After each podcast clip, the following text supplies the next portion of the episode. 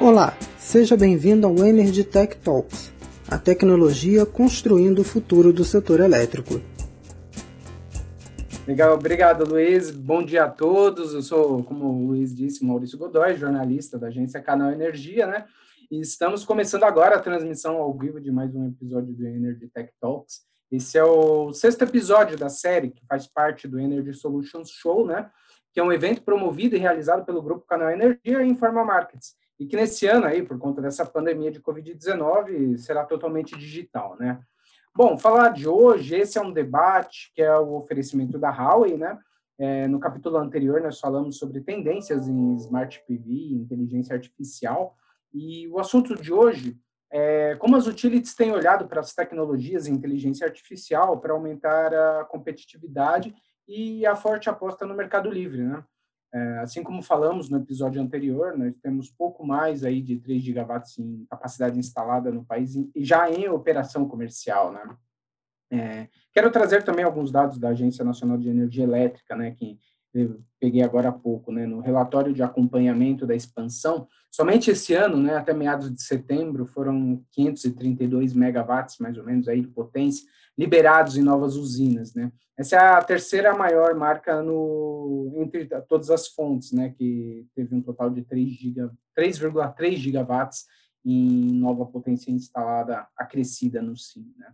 Em construção, nós temos mais 557 megawatts, contando apenas a geração centralizada, é bom frisar. É, na geração distribuída, seja local e remota, aí eu fiz uma pesquisa agora, temos que isso muda diariamente, né? Temos mais 3,7 gigawatts, mais ou menos, em operação, espalhados por quase 310 mil usinas, né? Isso dá uma ideia do tamanho aí da, da expansão da fonte solar no país, né? Bom, em termos de geração, né, segundo dados do INS, agora há pouco, né, lá pelas nove e meia da manhã, aí com esse calor todo que está fazendo aqui no Brasil, né, aqui em São Paulo, onde eu estou locado, a gente tem a previsão de 37 graus, então é um sol para cada um, né, já é, a geração solar já estava em cerca de 1.800 megawatts, né, nove e meia mais ou menos. Ou seja, mostra aquilo que já a gente vem falando no canal Energia, né, de que a fonte possui uma geração bastante previsível, e apesar de ser considerado intermitente, né, apresenta uma relativa estabilidade, que é conhecida, só que está limitada, obviamente, às horas do dia, né? Pode variar de um dia para o outro por conta de uma nebulosidade de um determinado período, mas em termos de curva mensal ou anual, ela é bastante estável. Isso é uma coisa que a gente pode afirmar com bastante tranquilidade, né? E recentemente, até ter, menos de um mês atrás, tivemos o segundo, segundo o ONS, a maior geração diária da fonte solar, com 759 megawatts médios. Né? A tendência, então, acho que posso arriscar dizer, é de que deveremos ter novos recordes de geração, já que a tendência a gente vê é o aumento da potência instalada no país. Né? Eu lembro até de uma consultoria, a Bloomberg Neff, que apresentou dados aí recentes sobre as perspectivas de expansão do setor e entre e eles colocam que a solar tende a ser a predominante no país aí pensando no longo prazo, lógico, né? Ah, bom, dados não faltam sobre capacidade de recuperação econômica aí de fontes renováveis que podem potencializar em todo o mundo e no Brasil, né, como uma das grandes referências que não está fora desse radar. Ainda mais no, com o nosso potencial mas não é porque temos esse potencial que vamos deixar de fora a preocupação com o aumento da eficiência das plantas aqui, né? O país tem um papel importante para ser de ser líder nesse tipo de geração de energia, né? E, cada vez mais a competitividade está no radar das empresas, uma vez que o LCOE, que é o indicador de custo, né, que é comparável com outras fontes, vem caindo, né? Bom, tendo feito essa breve contextualização para iniciarmos nossa conversa, né, eu gostaria de apresentar os nossos convidados de hoje, né, participam desse debate, né, o Bruno Guerra, que é diretor de contas globais da Huawei, Luiz, uhum, obrigado, uh, e o Márcio Takata, que é o CEO da Greener, uma outra consultoria renomada aí que pode trazer bastante dados aí para a gente nessa discussão. Bom, antes de começar, eu gostaria de reforçar o que já disse o meu colega Luiz, que o público pode e deve enviar perguntas né, e comentários por meio do botão Q&A, que está logo abaixo aqui da tela da plataforma Zoom. Né? A ideia desse episódio é promover um bate-papo com nossos convidados, estimulando a interatividade com o público que participa. Então, como moderador, eu tenho a prerrogativa de iniciar perguntando, mas antes, eu queria começar esse nosso episódio com a apresentação de um vídeo da Howie sobre o tema. Aí a gente já retorna com o debate. Luiz, por favor, passa o vídeo aí para gente.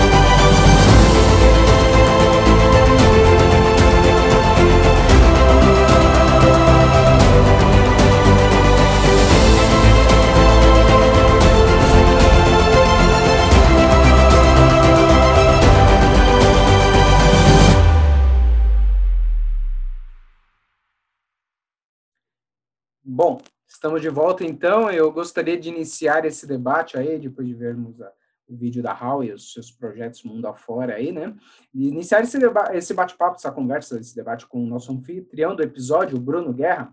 Uh, Bruno, bom dia. É, eu gostaria de te pedir para dar um panorama aí sobre a solução da Huawei para, para a inteligência artificial, né? Que é o nosso tema de hoje aí, depois de ver tantos, tanta, tantos projetos aí ao redor de diversos países, né? Tanta... Estamos sem o seu áudio, Bruno.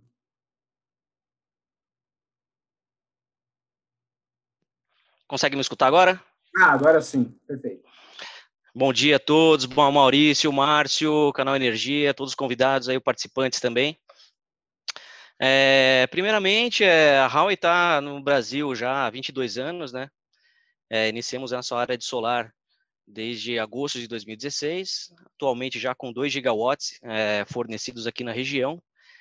E graças a Deus aí tem sido um, apesar de situações de pandemia, é, questões econômicas, é, o mercado solar continua aquecido e nós vemos sentindo uma carência bem grande do mercado com relação a bons fornecedores e, e a penetração de uma nova tecnologia como a nossa tem sido bem aceita pelo mercado e nós entendemos que, que o futuro é, é promissor.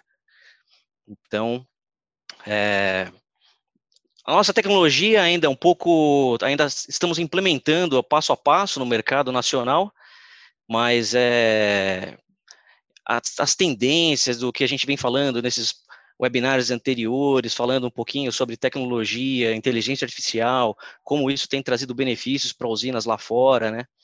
Então, é, isso tem movido bastante né, as engenharias aqui do Brasil para fomentar e implementar essas novas soluções aqui na região.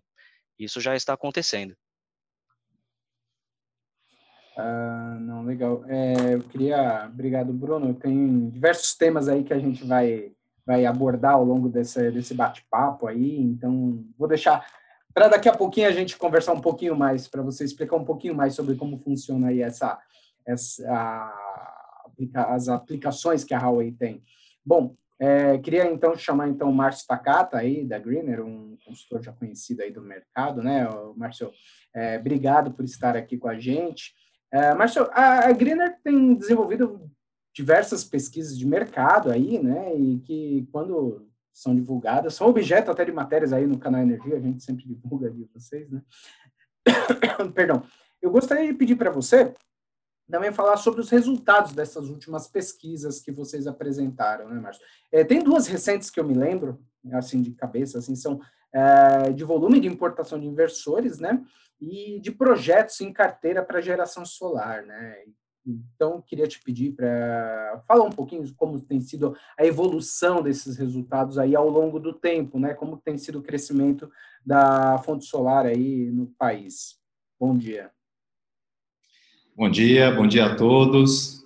Antes de tudo, aí, muito obrigado pela oportunidade, Huawei, é, ao canal Energia também, muito obrigado pelo convite.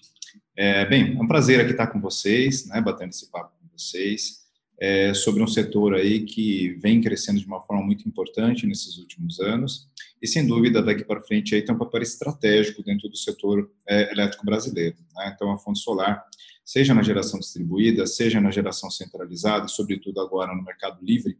Vou falar um pouquinho disso aí, é, um pouquinho desses números, vou, vou, vou, compartilhar alguns, alguns insights aí com vocês em relação à nossa visão de mercado. Tá? Mas, sem dúvida, é um mercado estratégico para o desenvolvimento do país, é, e é, vou trazer também uma, uma, uma pitada aqui da visão do investidor, nós temos aí atuado muito na estruturação dos, eh, dos PPAs, aí, especialmente solares de mercado livre é, aqui no Brasil. Então, da visão aí e do perfil aí de negócios aí que vem chegando. E falar um pouquinho também da, da relevância e da importância aí da eficiência operacional nesses empreendimentos que se traduzem em eficiência financeira e redução de riscos, né? é, de longo prazo. Então, esse é um outro ponto bastante importante que o, o, o empreendedor, o investidor e, sobretudo, o consumidor né, é, vem é, dando cada vez mais relevância. Né? Então, esses aí são pontos bastante importantes. É, eu não sei se eu compartilho agora já com vocês, eu tenho aqui alguns slides aí, aí você me diz, Maurício, se eu compartilho agora ou se a gente é, coloca depois. É, você me direciona, por favor. Sim, claro. Não, fica à vontade. Se quiser já começar a falar sobre essa evolução, fica, fica à vontade. Pode, acho que podemos ver já esses slides com números. Sempre a gente tem uma visão muito melhor do que só falar. Acho que colocar em gráficos números é uma coisa bem mais Maravilha, então. Visualmente interessante, né? Vou compartilhar aqui uma, uma, uma, uns slides aqui. E aí você me diz aí se eu, vocês estão conseguindo visualizar, tá? Vou tentar ser bastante objetivo aqui, só para dar um panorama geral aí do, do mercado. Vocês conseguem visualizar minha tela? Sim, consigo. Bem, então eu vou falar um pouquinho aqui tanto do, do mercado geral aqui de energia solar, é, que vem sendo capturado aí através das nossas pesquisas, tá? Quem quiser acessar aí, por favor, no nosso site são, são pesquisas gratuitas, eu acho que uma boa parte do mercado já acompanha, para quem não acompanha, fica aí o convite também para acessar essas informações, tanto de geração distribuída quanto de é, geração é, centralizada, né, utility scale de grande porte aí, é, para trazer um panorama do mercado, tá? Bem, respondendo aí a sua pergunta, Maurício, é, como que vem evoluindo os volumes, né? E os volumes aí nos últimos anos vêm crescendo de uma forma muito importante. Ano passado a gente teve 4.13 gigawatts de módulos fotovoltaicos que entraram no mercado brasileiro. E esse é um bom termômetro da, da evolução. É, é, um mercado que vem crescendo aí de maneira significativa ao longo dos últimos anos, né? e uma aceleração muito importante, principalmente em 2018 e 2019. Tá? E 2020, apesar aí da, da pandemia, que inclusive o Bruno citou, é, claro, a gente teve efeitos, é, sobretudo agora no segundo quarto, né? mas a gente já sente aí uma importante retomada desse mercado agora no terceiro quarto e no quarto quarto, né? no quarto trimestre, é, é uma retomada importante dos volumes que, de módulos fotovoltaicos que entram no mercado brasileiro. Tá? Então, é, o mercado vai retomando de maneira importante e é, trazendo um cenário para 2021 de, de retomada é, seja em geração distribuída e muito também de geração centralizada aí, o início de obras aí de empreendimentos importantes em 2021 traz aí uma expectativa aí de uma aceleração significativa dos volumes que entrarão no ano de 2021, tá? É, uma forte mudança tecnológica, já que o tema aí da nossa conversa hoje é tecnologia, é, forte mudança tecnológica aí na parte de módulos fotovoltaicos, aceleração dos bifaciais, é, dos bifaciais, mas também especialmente do monoperk, né, e geração centralizada aí muito muito muito baseada nos bifaciais, trazendo aí um desafio, né, é, é, adequando os projetos a essa nova topologia de tecnologia, é muito importante. Então, um desafio aí para os empreendedores também é, uhum. estruturarem as, as operações de uma forma mais eficiente, tá? Pessoal, se vocês tiverem qualquer ponto aí, Bruno, para adicionar aí também, fica à vontade aí para complementar, tá? O mesmo para o Maurício. Sim, sim. Na verdade, a, essa informação com relação às novas tecnologias de módulo, elas vêm, reengen, vêm trazendo uma necessidade de reengenharia, né? E esse é um dos trabalhos que nós temos feito no mercado, justamente para trazer o nosso expertise é, global para esses é, desenvolvedores e investidores aqui do Brasil, né? Isso já está, assim, acho que esses gráficos de entrada de módulos é, bifaciais, a partir do, do, acho que do primeiro semestre de 2021, você vai ver uma mudança significativa, né? Nessa tecnologia já em implantação no Brasil também. Então, isso é um, é um driver de mudança de, de, é, da tecnologia no mercado, em, buscando uma redução da LCOI, é o, em conjunto com o que nós temos feito também nos inversores, né? Uhum.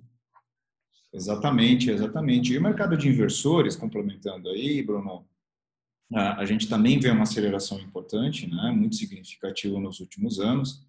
É, 2020, é, apesar aí da desaceleração que a gente teve no segundo quarto, né? No terceiro e no quarto quarto, aí a gente vai começar, é, vai ter a retomada dos volumes também. Né? E aí é uma, uma, uma característica bastante importante, aí novas tecnologias chegando também aí de, de inversores fotovoltaicos aí. É, então, um fator bastante importante aí para a gente acompanhar. Tá?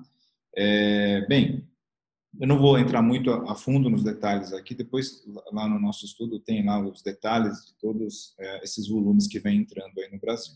Tá? Bem, é, indo aqui para a parte de uh, utility scale, né, de grande porte, só para ajudar a ilustrar um pouquinho o bate-papo nosso aqui, é, esse aqui é o nosso estudo de geração centralizada. É, vou apresentar aqui algumas informações aqui do sumário executivo. É, e aí, o que, que a gente tem aí? A gente tem 4,5 gigawatts de, de, projetos já contratados através dos leilões, né? esse é o volume total contratado é, até o ano passado, último leilão. É, e sem dúvida aí tem sido aí até agora, desde 2014, né, é um importante driver de crescimento dos projetos de grande porte. Né? Então, grande boa parte, ou quase a totalidade dos projetos é, de utility scale no Brasil solar vieram sendo viabilizados através dos leilões e das quais a gente tem ainda mais um giga watt aí que é, ainda é, não iniciaram a construção e vão iniciar a construção já então, aí um portfólio aí importante ainda de projetos contratados através dos leilões. Tá? Então, aí uma oportunidade para os empreendedores e cadeia de energia solar aqui no Brasil é, para os próximos anos, especialmente aí empreendimentos que vão começar a construção no ano que vem. Tá? falando um pouquinho de mercado livre, tá? esse é um, é um mercado é, vai ser um grande driver de crescimento para os próximos anos, né? um, um, volume aí de projetos otorgados que supera os 12 gigawatts é, de projetos é, solares distribuídos aí em diferentes regiões, né? então é, muitos projetos aí é, no Nordeste, mas é, o que a gente percebe é uma aceleração importante do submercado Sudeste e Centro-Oeste, tá? muito alinhado também com a questão das cargas de consumidores. Eu posso falar um pouquinho disso aí também, desse perfil dos consumidores uh, que estão aí aderindo ao Mercado Livre uh, com a fonte solar. Então, essa é uma outra característica também. Aceleração uh, dos, dos, projetos, né? projetos já, muitos deles em fase avançada, uma boa parte aí com PPAs contratados, é, então, um mercado aí que vai aí acelerar de forma importante aí nos próximos anos, tá? E sobretudo aí na região sudeste, tá? Então, muitos muitos muitos empreendimentos aí. Então, a gente pode ver aí é, o caso aí de Minas Gerais, né? Você tem aí 4 gigawatts de projetos outorgados, alguns nos estados de São Paulo, é, Centro-Oeste e, claro, muitos empreendimentos aqui na região Nordeste também, tá? É, bem, projetos aí é, que estão acessando, muito deles, 83% estão acessando a rede básica, então você tem uma ideia aí que dos projetos aí é, muitos deles fazendo parte de complexos é, de um porte elevado, né? então com ganho de escala, é, esses projetos aí que, que a gente pode perceber. Tá? E aí, é, consumidores livres, né? que estão aí aderindo, né? então a gente tem aqui é, muitos é, consumidores, especialmente os consumidores eletrointensivos aí que estão aderindo à fonte solar fotovoltaica, né? através aí dos, dos PPAs no Mercado Livre, é, vem aí acelerando aí de uma forma bastante importante. Né? É, e também o modelo de autoprodução, é um outro modelo de negócio, acho que a gente vai falar disso aí também. É, o Maurício vai provocar a gente aí sobre é, esses diferentes modelos de negócios, os modelos societários aí que estão sendo aí utilizados.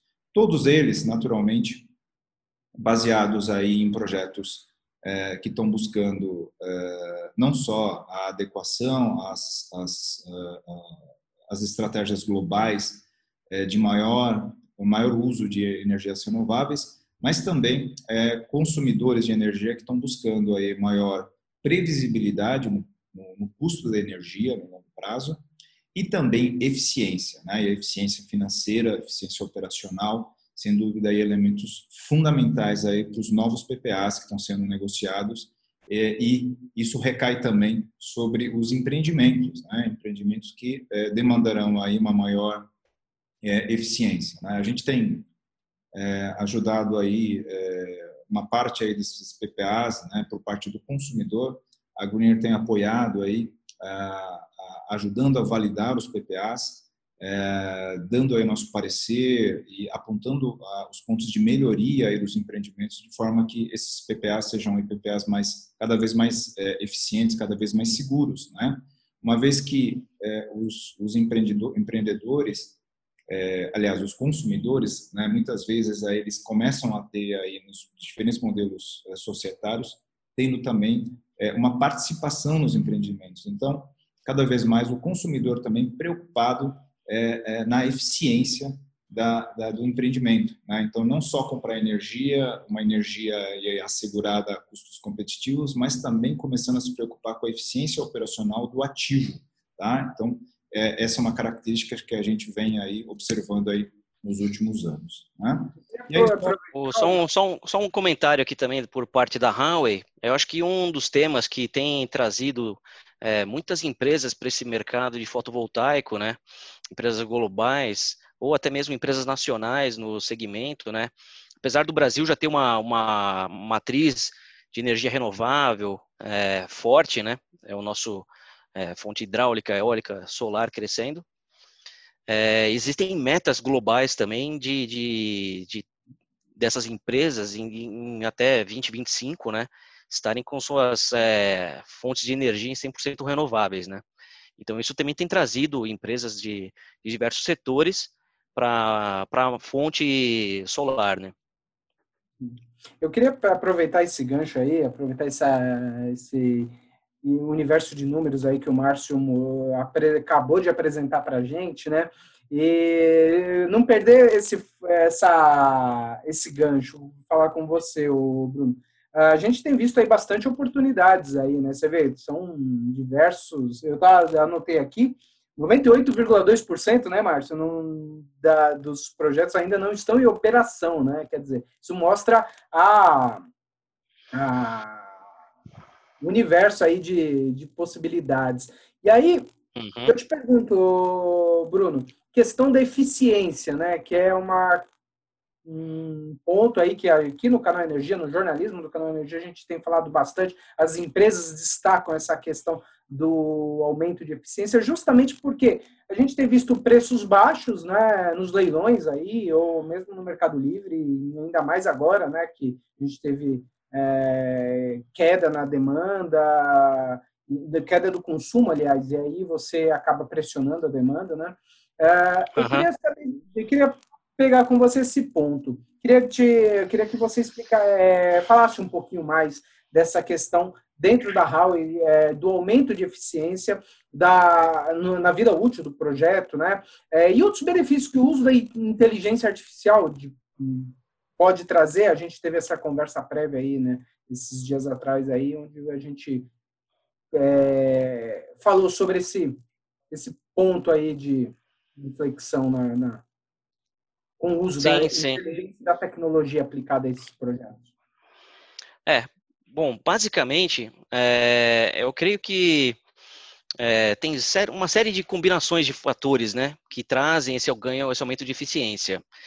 É, a HAL é uma empresa de tecnologia, né? É, então, nós estamos aí no segmento de telecomunicações, no mercado de cloud, no mercado de TI e também no mercado de energia, na plataforma de Digital Energy, né?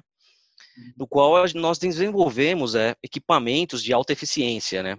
Com confiabilidade de equipamentos de telecomunicações.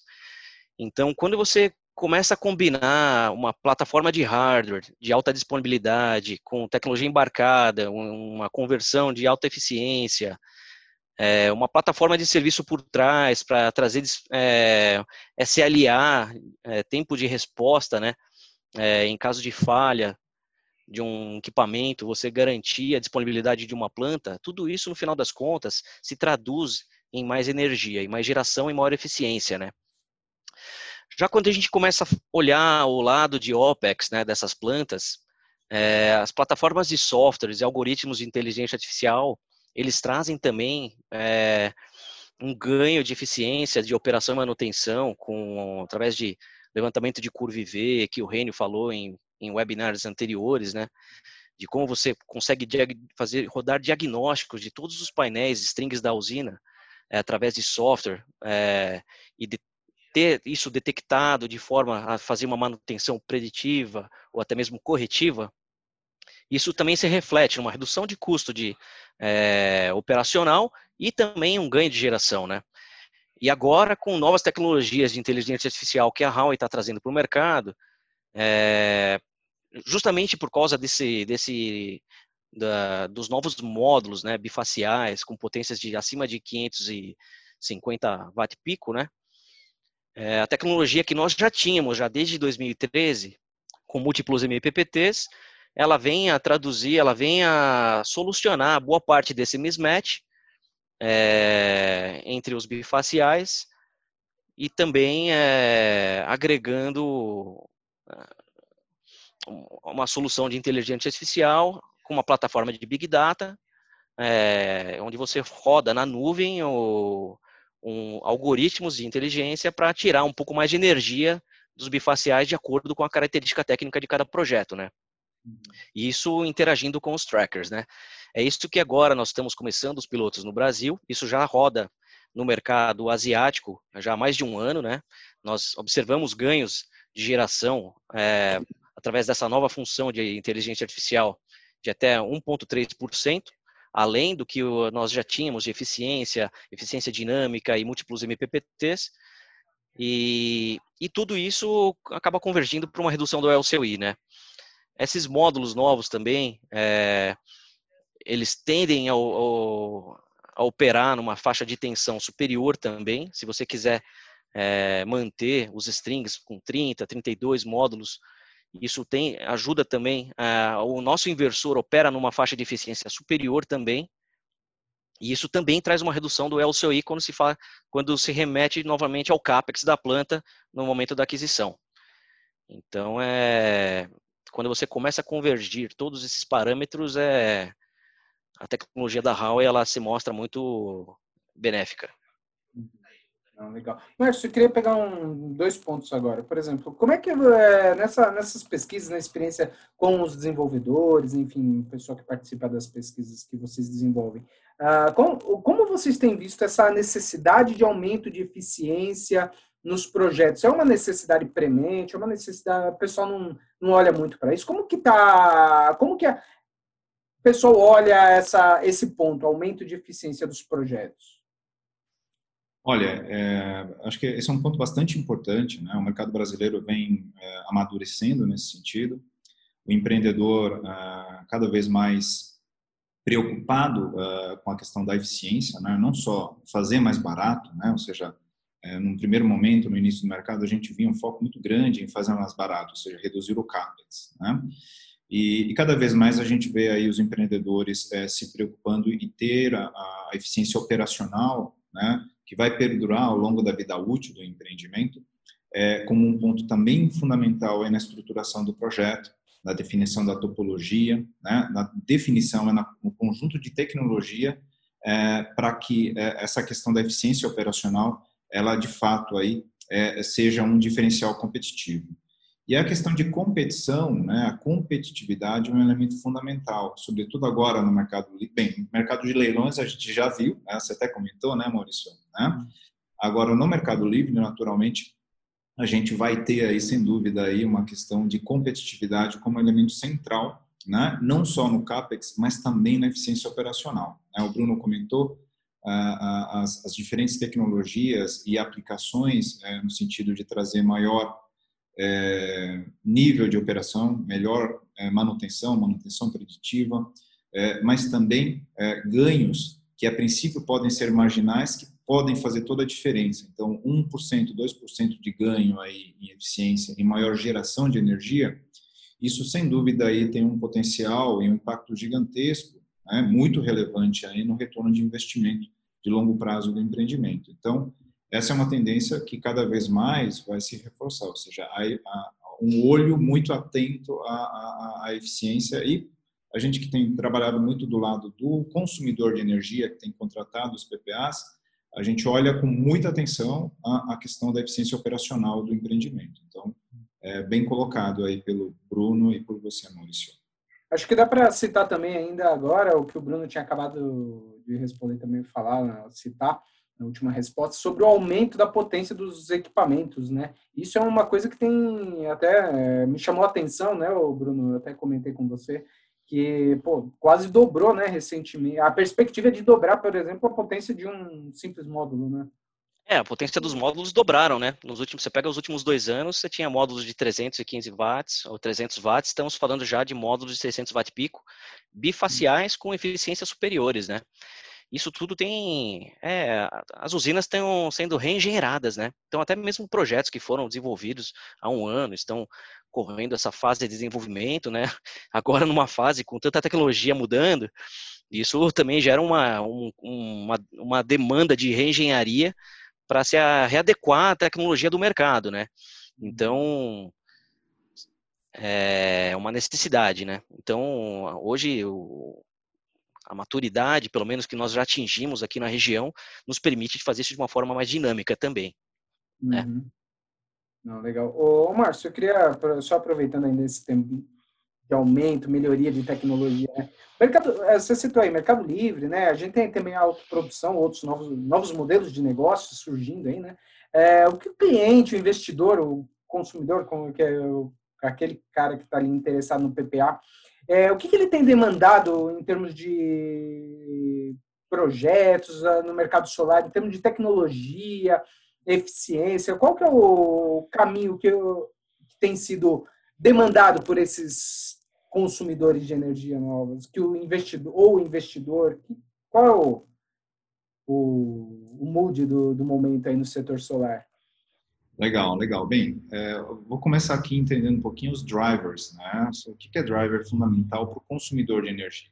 Que é aquele, que é aquele consumidor intensivo, né? Que é, quer é, é, ter um mix maior de fontes renováveis, então é, ampliação do mix renovável dentro do seu portfólio de, de, de, geração é um driver importante. Tá? Outro driver importante é a questão da previsibilidade, que a gente tinha comentado, né, em contratos de longo prazo.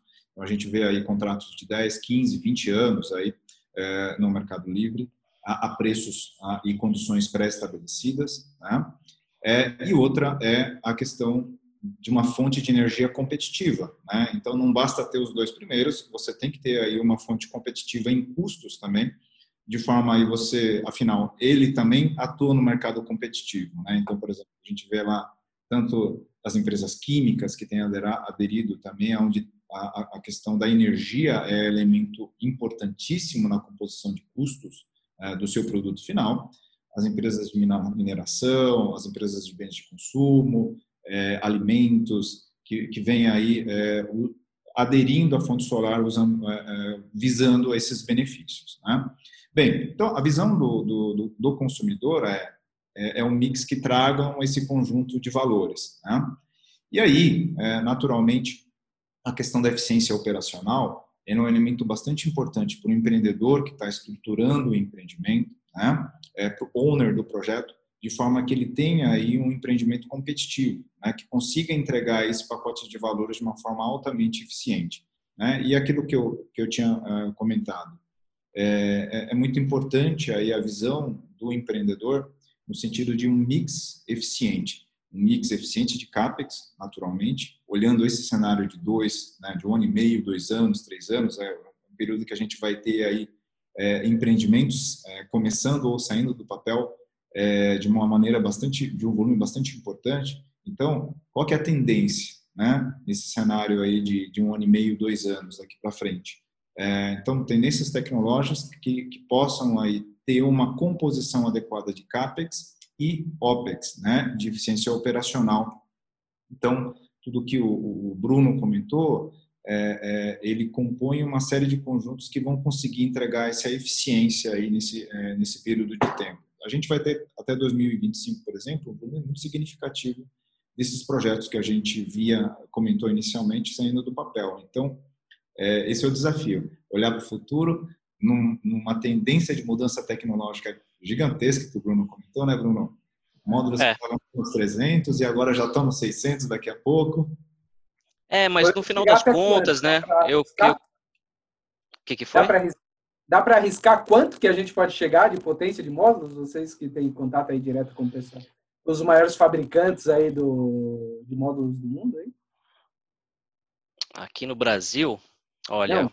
eu creio que para o ano que vem, com certeza a gente deve ter aí pelo menos uns, só em centralizadas, né? Um, deve ter um, um, incremento de mais uns, uns 3, 4 GB aí de módulos fotovoltaicos. Eu digo assim, em termos de potência, essa tecnologia pode chegar até quanto cada módulo, essa potência potência máxima dos módulos? Você, é, você dá para arriscar um palpite? A gente está chegando Não, não, já 650, 630 já estão já estão em análise já em, em estudos de, de novas usinas já porque devem conectar em 2022, 2023. Então uhum. é, é continua subindo a potência dos módulos, sim. Uhum. Existe é, um pelo que vocês, experiência de vocês? Desculpa. Existe algum limite né, nessa, nessa potência de, de, módulos ou não? Ainda não chegamos nem perto do, do limite dessa potência por módulo? É, essa é uma boa pergunta, viu? Eu vejo é, por ano que vem, é, aqui no Brasil, uh, os módulos é na faixa de 530, 560 watts já uh, operando no Brasil, sendo instalados no Brasil especialmente os projetos de utility scale, né? Uhum. É, bifaciais. E para 2022, né, possivelmente aí a gente está aí operando na faixa dos 600. Sei o que você acha, Bruno. Você que também é um expert. Olha, de fato, eu tenho trabalhado em alguns projetos de 2022 já com 630, viu? Já com, com alguns módulos desse, desses tamanhos aí. Então, é... Não queria perder o gancho. Vocês têm trabalhado já para 2022, né? Então, eu queria uma coisa, uma pergunta bem específica que você me surgiu agora. Como é que tá? Como é que vocês têm trabalhado aí a, a prospecção? Como é que vocês estão? Vocês, eu lembro, eu anotei aqui no início, você disse que já tem 2 gigas aí no mercado, né? É, como é que tem andado a, esse perspectiva de mercado para a Huawei? Queria que você Olha, nós temos dobrado ano a ano, né? Mas, claro, é, o, o momento das usinas centralizadas agora tá num, tá num, tá num momento atípico até. Uhum. Então, nós temos visto, estamos participando de, de 3 a 4 GB agora de projetos em, em fase de em, em pré-construção, né? Em fase de definição final. E isso a gente entende que, que, que é um momento do mercado também, né? Tem novos players entrando também no setor, né? E isso, é, a gente teve até uma reunião recentemente dentro da nossa estrutura de Key Account, do Global Key Account. Tem novas é, empresas de óleo e gás agora estão direcionando suas unidades de, de, de desenvolvimento de negócio para as fontes é, solares também. Uhum. É, empresas de, de, tradicionais do setor hídrico também, já também olhando para o setor fotovoltaico. Então, a escala continua. É, alguns dos desafios desses projetos grandes no Brasil é a conexão. É, um tópico que discutimos também alguns dias atrás foi justamente o tamanho desses parques. Eles cresceram demais, justamente pela questão da, da, das conexões que estão disponíveis para os parques, né? Uhum. Então, o perfil de projeto mudou também. Entendi. É, ô, Márcio, é, bom, jornalista é aquele bicho que gosta de números, de falar de números, enfim, ajuda a gente traçar o perfil de como está esse mercado, né? Eu anotei aqui, é, até é, aproveitando esse momento, uh, você disse em 2020 foram 2,2 gigas e meio em módulos que chegaram ao Brasil, né? Uh, você, assim, deu uma desacelerada no segundo trimestre, né? Mas eu estava comparando com 2019, está muito maior, muito mais elevado do que aconteceu no segundo trimestre de 19, né?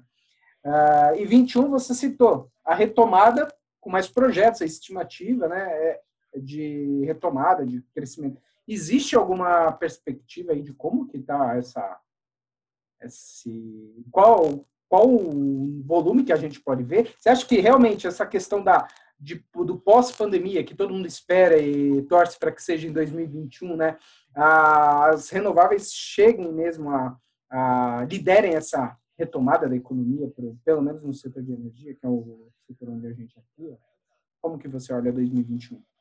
Ah, legal. Bem, a gente, a gente já vê aí agora, nesse, nesse terceiro trimestre, uma, uma retomada importante né, de, de, GD, que, é, que responde mais rápido.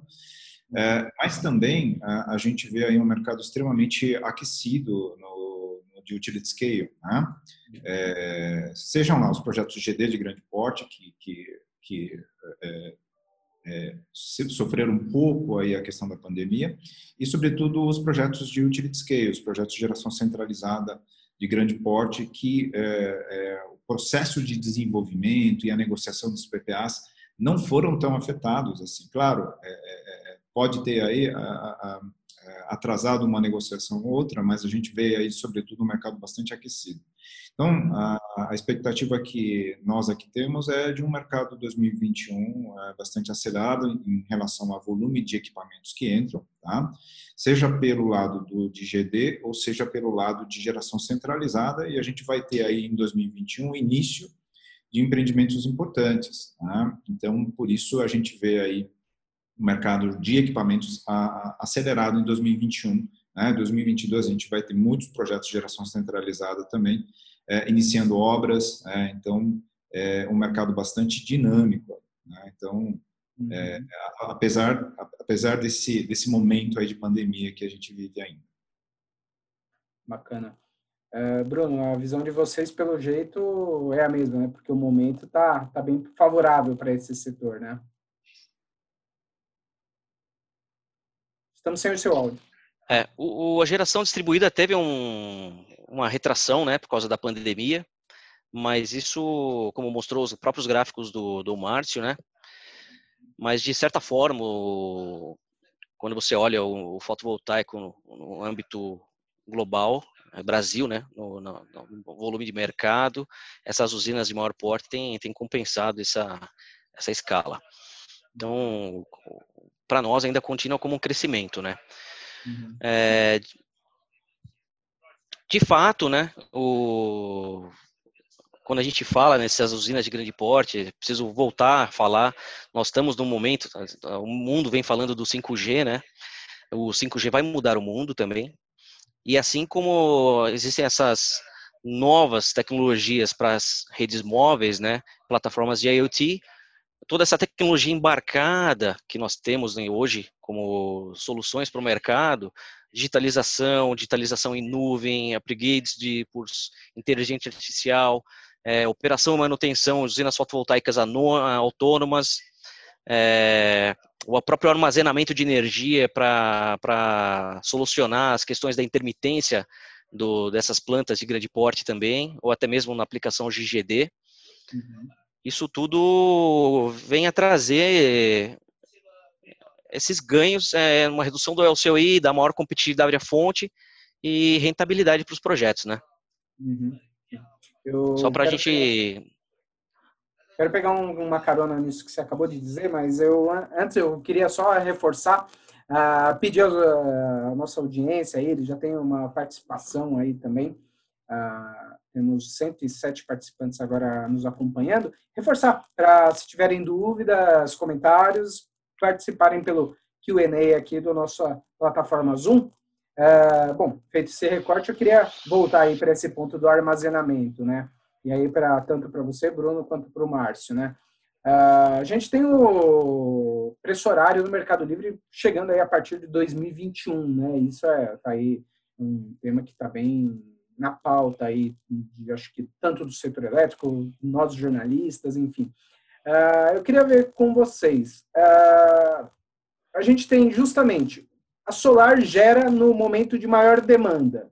A gente está chegando aí, daqui a pouco até dá para olhar no ONS quanto que está gerando a solar agora, né? Que tamo, estamos aí chegando ao meio-dia, né? Não sei se o Márcio pode ver né?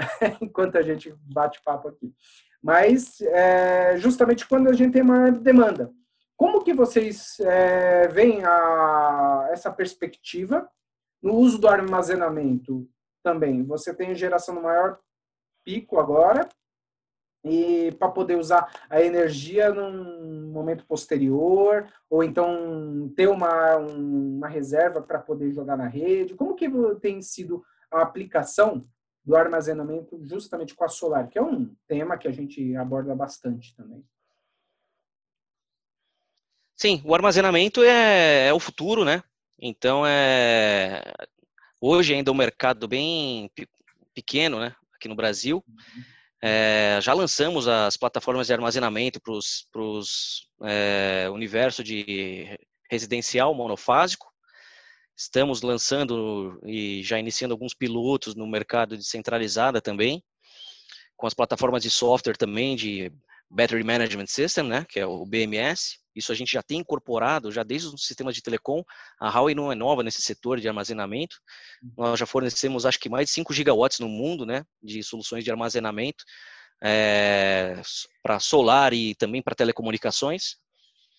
E em breve a gente enxerga que a escala vai começar a trazer também maior competitividade para o setor, né?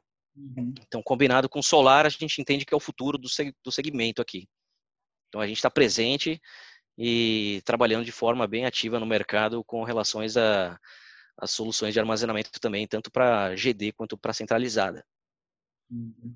A gente tem aqui pergunta, por exemplo, do Vladimir Pinto sobre falando sobre baterias, né? Como acho que já respondeu uma parte aí dessa dessa questão.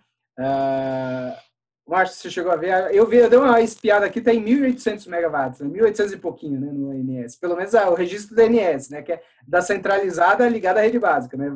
Vai saber a geração distribuída como é que tá, né?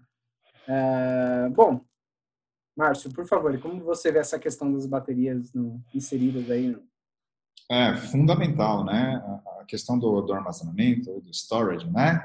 O mercado vem falando, é, é um elemento é, estratégico, né, para a evolução da, das fontes renováveis, considerando o caráter intermitente das fontes, né, solar e eólica, por exemplo.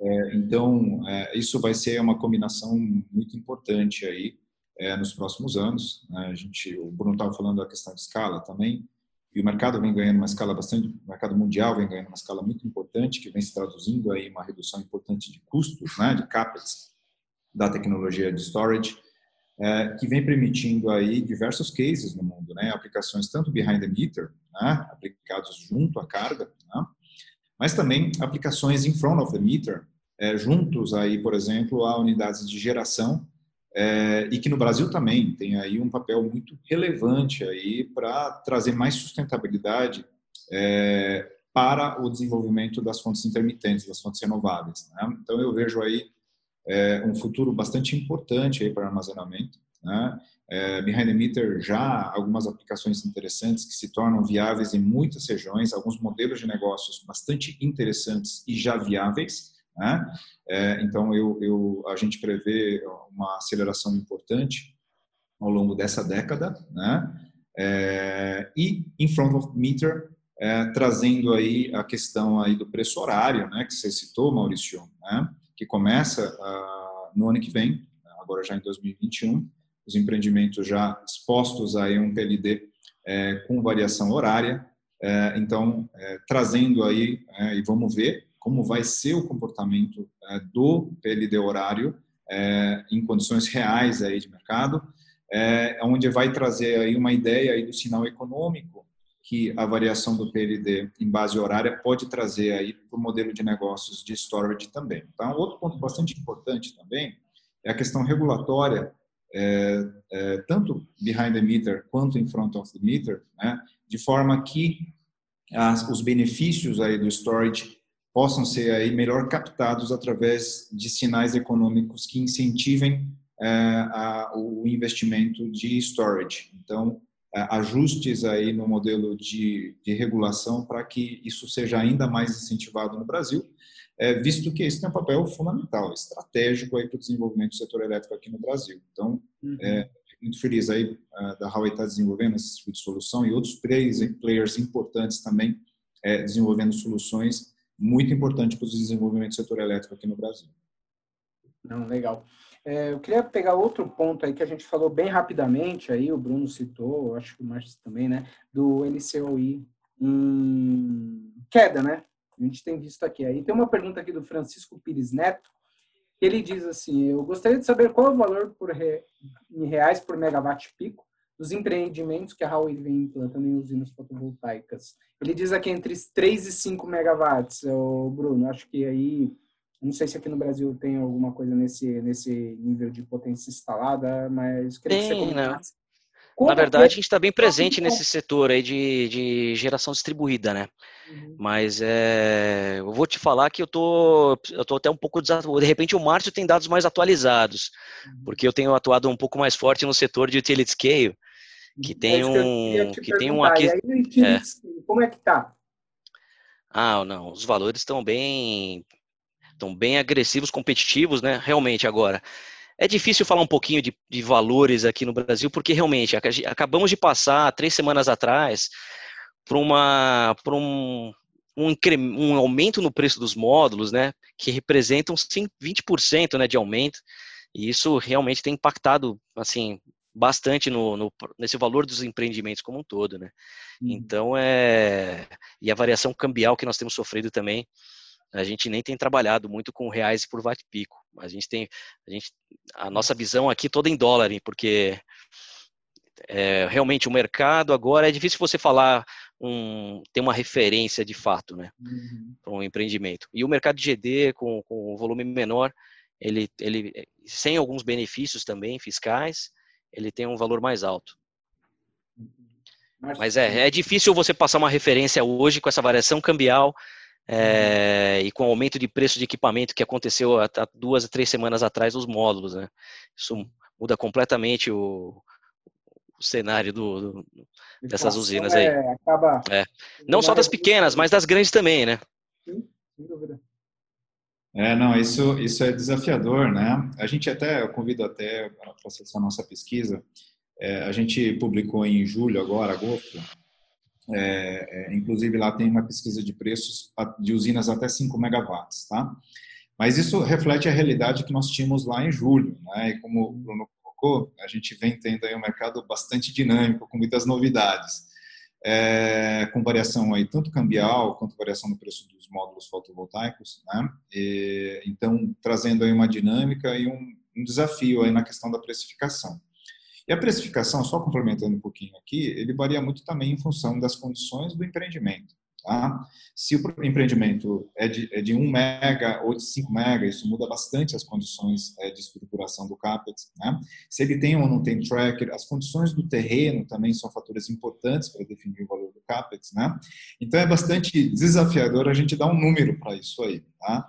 Mas é, empreendimentos aí desse porte aí estão na faixa aí dos três reais a quatro reais é, o watt instalado, o watt pico instalado. Então você vê que varia bastante, né? É, então é, só para dar uma ordem de grandeza. Entendi. É. E o mercado descentralizado já abaixo dos três. Abaixo, né? claro. É. Menor escala, maior, menor, o, menor custo, claro, natural. Isso. Ah, bom, a gente tem diversos temas aqui. A gente acabou de passar por, de uma da primeira hora desse evento, né? Então, ah, era o tempo, né? Então, eu quero pegar só mais uns minutinhos do tempo de vocês dois. É, Bruno, eu queria ainda abordar a questão do avanço das usinas virtuais, né? Aí a gente, Uhum. a gente tem um momento aí da modernização do setor elétrico no Brasil, é, que tudo indica para uma abertura do mercado livre, né? E Uhum. talvez aí consequentemente uma um aumento do, uma continuação da, da- projetos, mas dedicados ao mercado livre. O Márcio já também já falou recém, é, bastante sobre esse, essa questão, né? Ah, e usinas virtuais é um tema que tem cada vez mais chamado a atenção no mercado, né? Como que ah, a inteligência artificial pode ser aplicada? Como que a gente pode ver esse ah, esse aspecto da tecnologia atuando nas usinas virtuais e o tipo de benefício isso pode impulsionar a geração? Eu queria que você falasse um pouquinho mais dessa parte. Bom, o mercado de geração distribuída, né? Nós temos ah, uma série de investidores que já atuam, né? Com, com eles implantam essas usinas e comercializam tanto para pessoa física e jurídica essas usinas é, em forma de locação, né? Então é e, e tanto operação manutenção, desse ativo, ela pertence, na verdade, a um investidor, né? Uhum. Isso no mercado de GT, de geração distribuída, já está já tá rodando já há alguns anos aqui no Brasil, né? Então, no mercado descentralizado, eu ainda não vejo essa muito um movimento nesse, nesse quesito, tá? O que nós temos é, notado bastante no mercado descentralizado realmente é, é, são as empresas querendo incrementar a eficiência, reduzir custo e ganhar competitividade no mercado. Então, é, para esse perfil de cliente, a gente tem atuado forte agora, trazendo tecnologia embarcada e estrutura que nós temos no Brasil aí, uhum. por trás para suportar todos esses negócios, né? Entendi. É, bom, outro ponto que eu não, gost... não queria deixar de abordar também, a gente já falou no episódio anterior também, é a questão da segurança, né? Você citou rapidamente, né, Bruno, a questão do 5G, o avanço. A gente aí em breve uhum. vai ter o um leilão, né? Provavelmente a Anatel ainda deve estar trabalhando nisso. Não sei nem se ainda Sim, já foi adiado por um ano, é. Foi adiado, né? Então, exatamente. Uh, mas ainda não tem. Mas assim, pelo como a gente tem atua, é, falado nos nossos é, reportagens, o 5G promete trazer uma revolução dos dados, principalmente no setor elétrico, né? Em termos com o IoT, a, o crescimento da, da, do tráfego, tráfego de dados. É, uhum. A inteligência, acho que aí entra muito fortemente, né? Como é que a, a preocupação com a segurança é vista dentro da Huawei aí? Você abordar assim. É, na verdade, esse é um quesito na verdade, que é prioridade para nós, né? Nós temos é, soluções tecnológicas é, com softwares, né? Que nós rodamos nas usinas dos nossos clientes. E agora, quando você fala de toda essa plataforma de nuvem, IoT que nós temos, né?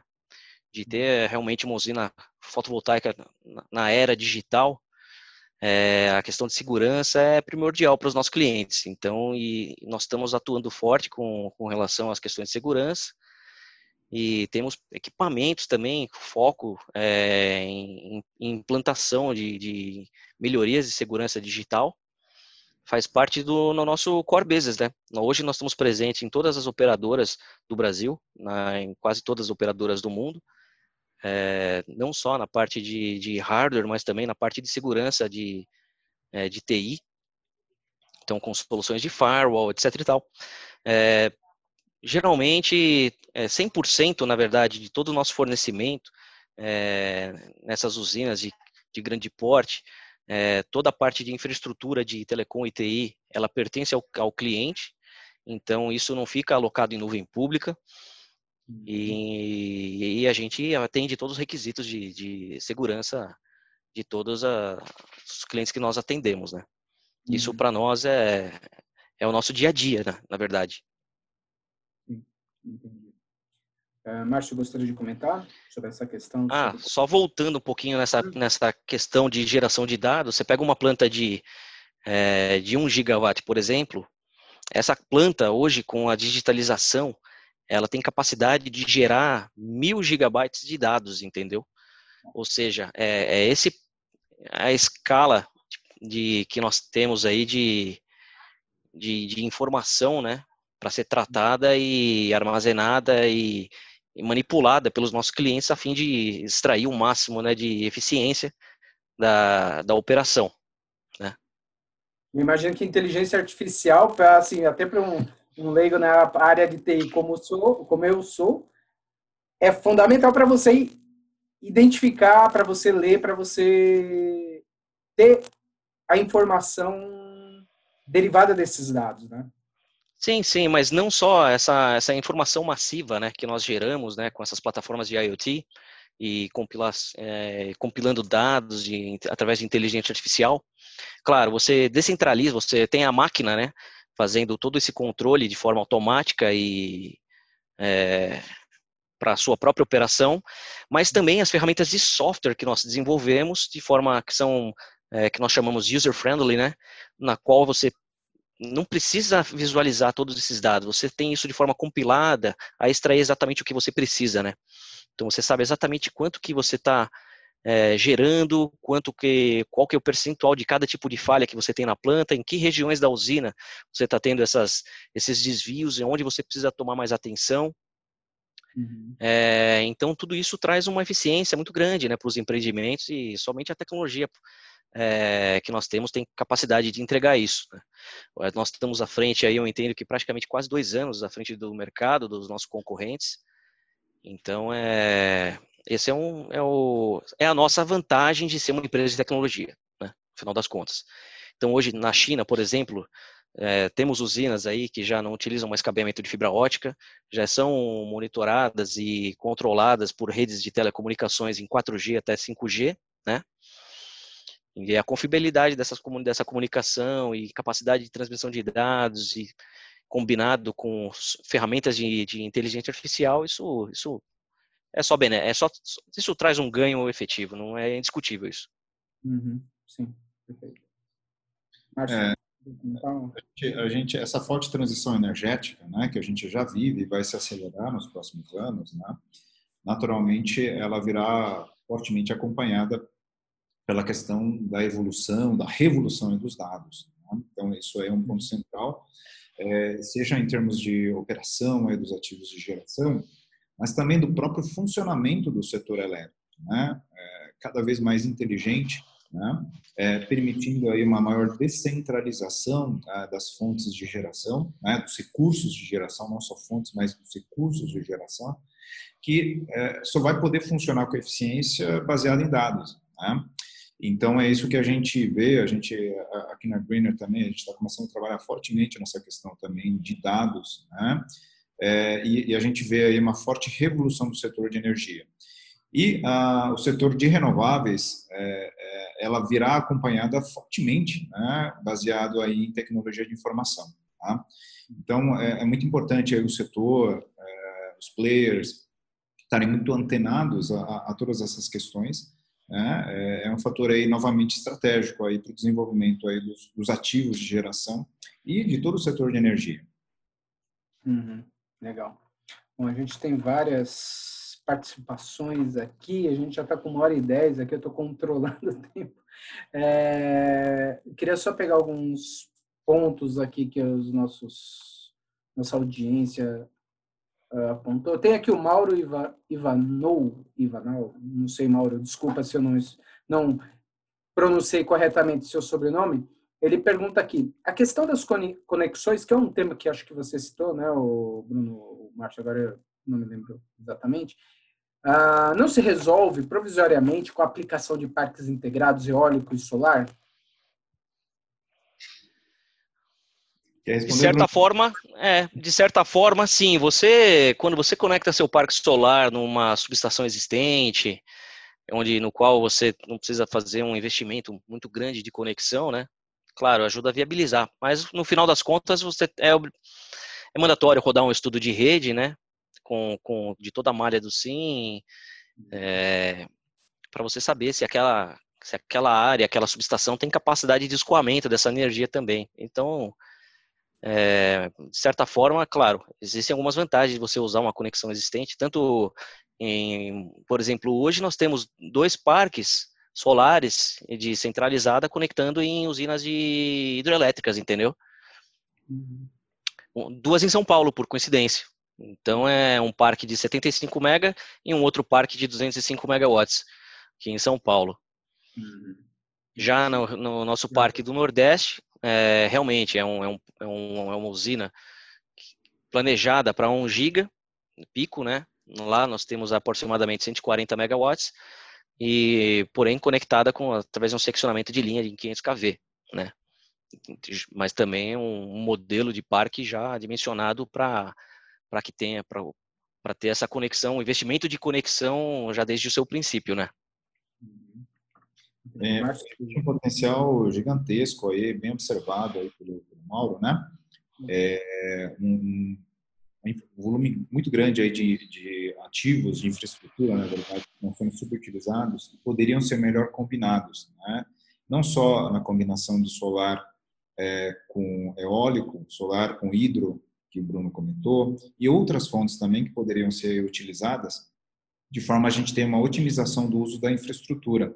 A gente vê aí muitas regiões é, com excelente potencial de, de, geração, mas que por uma restrição aí da infraestrutura você impede a evolução de empreendimentos. Né? A gente vem fazendo também uma série de análises nesse sentido e a gente vê aí é, condições econômicas que fariam todo sentido aí na viabilização. Que você otimiza o uso da infraestrutura, você pode também otimizar dependendo da regulação que está sendo inclusive analisada agora, né, pelo ANEL, é, é, trabalhando aí no sentido de criar uma regulação que permita aí o compartilhamento dessa infraestrutura e você possa ter, por exemplo, eólica e solar é, é, compartilhando uma mesma infraestrutura. Né? Então, isso é, sem dúvida, um ponto de grande oportunidade para o setor. Não, bacana. Bom, gente, já tem uma hora e doze. Eu queria fazer uma última pergunta para vocês, é, para terminarmos aqui esse nosso bate-papo. Tá? Tem assunto que não acaba mais, né? Solar sempre rende bastante coisa, até porque é um mercado em franca expansão aqui no Brasil, né? Enfim, a gente viu pelos números do, Márcio, a tecnologia está ajudando a gente aí a alcançar novos patamares, como a gente viu na, com o Bruno. Ah, eu queria pedir a opinião de vocês. Lógico, acho que é uma coisa mais de futurologia, cada um com a sua bola de cristal aí, que está guardadinha do lado, né? Eu queria, pensando mais no longo prazo, né? A expansão, eu, a pergunta é, a expansão, ela deve da geração solar, ela deve continuar por meio de leilões, como a gente viu aí recentemente, apesar de não ter é, termos leilões esse ano por conta, pelo menos até agora, né? O, governo ainda não, não, informou se teremos ou não é, leilão de expansão de energia nova, ou mercado livre, autoprodução em deve ser a forma que impulsionará esse setor. Qual a expectativa de vocês? É, queria come começar pelo Bruno e depois o Márcio. Olha, de fato, o mercado regulado hoje já. Bom, já não tivemos um leilão em 16, este ano agora também, por questões da, da pandemia, também já não tivemos um leilão, mercado regulado.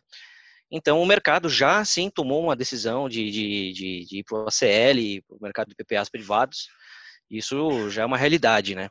Então, é, e eu acredito que seja o, a continuidade do, do setor aqui no Brasil. Legal. Nos próximos, nos próximos anos, com certeza. De fato, essa, é, ao meu ver, é, já é a realidade e deve continuar dessa forma. Preços caindo também? Acho que aí eu posso. Olha, estamos chegando, estamos chegando num patamar assim já de, de, de comparando com outros PPAs no mundo, né? Hoje o Brasil, apesar de ter uma, uma moeda é, é, que está desvalorizada, né? Uhum. Hoje o nosso preço de energia as condições do que temos aqui já um, são preços bem agressivos, já bem próximos dos menores preços do mundo, né? Então, uhum. quando você converte isso para dólar, de fato, é, eu entendo que deva existir aí um, de repente uma redução, mas bem pequena nesses preços e tudo vai depender um pouquinho do, de, das novas tecnologias tão, que estão vindo para o mercado. Né? Então, a gente enxerga que, que, as, que os strings devem, de 1.500 volts podem incrementar essas tensões também. É, os módulos estão subindo de potência a fim de trazer uma redução do LCOI, mas eu não entendo que isso seja uma redução no preço da energia de forma mais é, tão é, tão grande, né, como aconteceu nesses últimos anos, né? Nós temos PPAs de 2015 a 300 reais, já partimos para os últimos leilões do ACR aí, no mercado regulado, já com preços bem menores, né? E o Mercado Livre é trabalhando na faixa dos, dos 130, 150, dependendo de cada é, contrato que é assinado por aí. Uhum. Mas eu não entendo que esse preço vai cair muito mais do que já está, do, do que já está, né? Uhum. Márcio? Bem, eu também, eu também, vejo aí um, um, forte crescimento aí no, no né? falando dos, dos, grandes empreendimentos, não é maior aí do que é, contratação no mercado regulado. É, de fato, a gente vai ter um volume bastante grande, especialmente nos próximos 5, 6 anos, aí um volume grande de projetos que vão estar é, sendo conectados, entrando em operação aí nesse período. É, bem, mercado de GD, né, um mercado também é, significativo, tá? claro, dependente também é, das questões regulatórias que devem ser aí é, é, avaliadas aí no, no, próximo ano, tá? Mas é um, um fator importante de crescimento para a solar, sem dúvida, especialmente em, função do ganho de competitividade né, da, da fonte que a gente vai continuar acompanhando com as evoluções tecnológicas, com o ganho de escala mundial também, que vão se refletir também em custos, né? É, claro, com as devidas considerações das condições locais, né, câmbio, né, então você tem aí uma complexidade um pouco maior em função disso, mas uh, a fonte solar aí ganhando bastante competitividade nos próximos anos, né, então em função disso aí a ampliação aí da sua a, do seu mercado aqui no Brasil, então vejo aí um, um crescimento significativo para os próximos anos. Bacana. Uh, bom, Acho que a gente já está bem avançado na hora aí. Eu acho que a gente poderia. Eu gostaria de pedir algumas as considerações finais sobre o tema inteligência artificial. Bruno, você tem algum ponto a, a destacar ainda mais aí no, sobre, o, sobre o tema, aplicação, enfim? Olha, de fato, agradecer a, a oportunidade, né, de, de, tratar sobre esse assunto e de como que isso tem trazido benefícios para o mercado. A gente tem notado é, reduções de a tecnologia embarcada que nós temos aí tem trazido reduções de LCOI aí em superiores a 4%, né? Isso é bem significativo para o mercado, para quem precisa de competitividade, incrementar o, as margens dos projetos. E, bom, é, a Howard, como empresa do setor de, é, de tecnologia, nós estamos aí já com soluções de inteligência artificial já rodando no mercado há, há pelo menos uns, uns, quatro anos, né?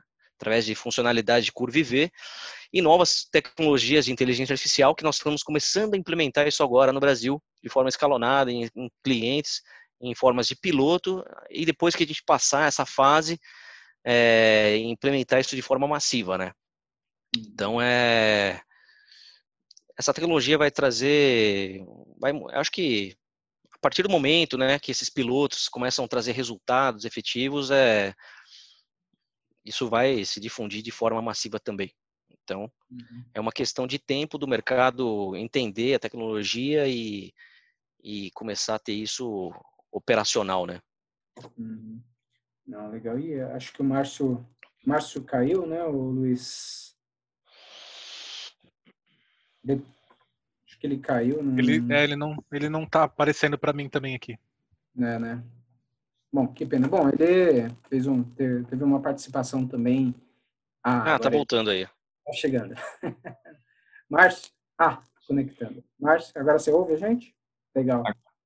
Desculpa, a gente caiu aqui a conexão. Imagina, Imagina acontece. É bom, era só pedir as suas considerações finais em termos de tecnologia, o que você vê pra, pela frente, Márcio, e, enfim, era isso que está pedindo.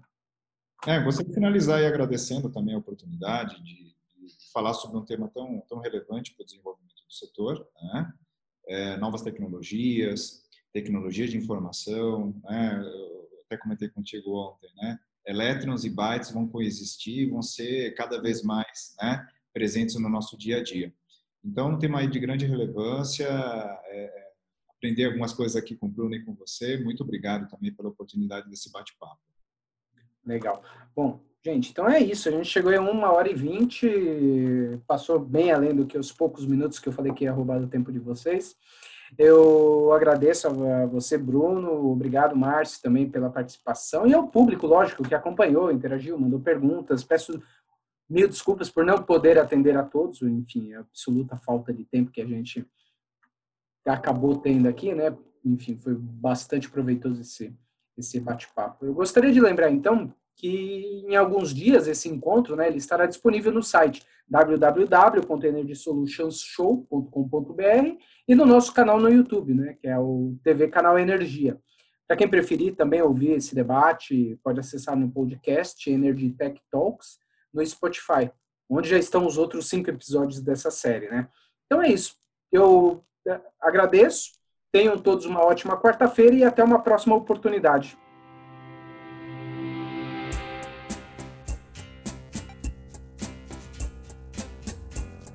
Agradecemos a sua audiência e não se esqueça de acompanhar o próximo episódio. Energy Tech Talks, a tecnologia construindo o futuro do setor elétrico.